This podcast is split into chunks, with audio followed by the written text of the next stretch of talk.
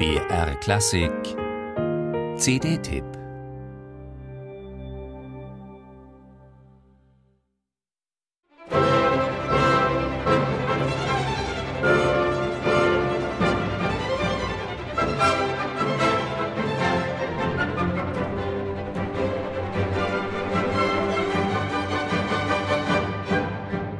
Das Vorspiel zum Ballett Die Geschöpfe des Prometheus war Beethovens erste Ouvertüre, da war er 30. Sie ist noch ganz klassisch gehalten und steht, wie die gleichzeitig entstandene erste Symphonie, in C-Dur. Con brio feiert Beethoven darin den rebellischen Geist des mythologischen Feuerbringers Prometheus. Und Pavo Järvi entfacht am Pult der Deutschen Kammerphilharmonie Bremen das Feuer Beethovens temporeich, markant und tänzerisch. Freiheitshelden, die für ihre Ideale sterben, das waren Dramenfiguren nach Beethovens Geschmack. So zählen die in Moll stehenden Ouvertüren zu den Tragödien Coriolan und Egmont zu seinen besten.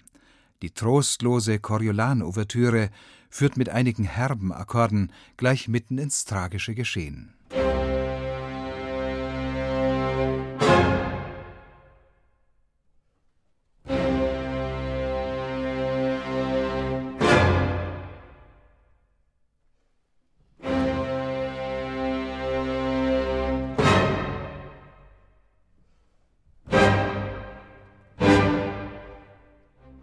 Wie mit akustischen Handkantenschlägen modelliert Pavo Järvi das Charakterprofil des stolzen Patriziers Coriolan, unerbittlich, lakonisch, elektrisierend. Die meisten von Beethovens Ouvertüren sind formal experimentelle Minidramen, die den Gehalt der folgenden Schauspiele wie in einem Brennspiegel bündeln.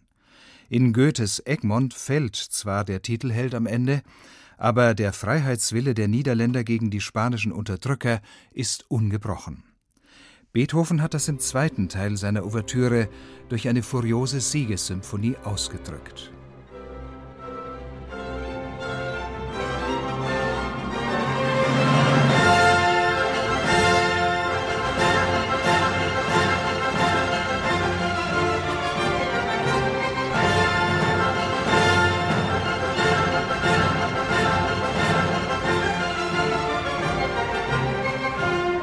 Da ist er wieder, jener ungemein sprechende, rhetorisch geschärfte, vital pulsierende Beethoven, den Järvi schon in den Symphonien entdeckte. Die hier eingespielten Ouvertüren Beethovens, leider nur sechs von elf, sind die perfekte Ergänzung dazu. Fabelhaft, wie die Deutsche Kammerphilharmonie die historisch informierte Spielpraxis verinnerlicht hat.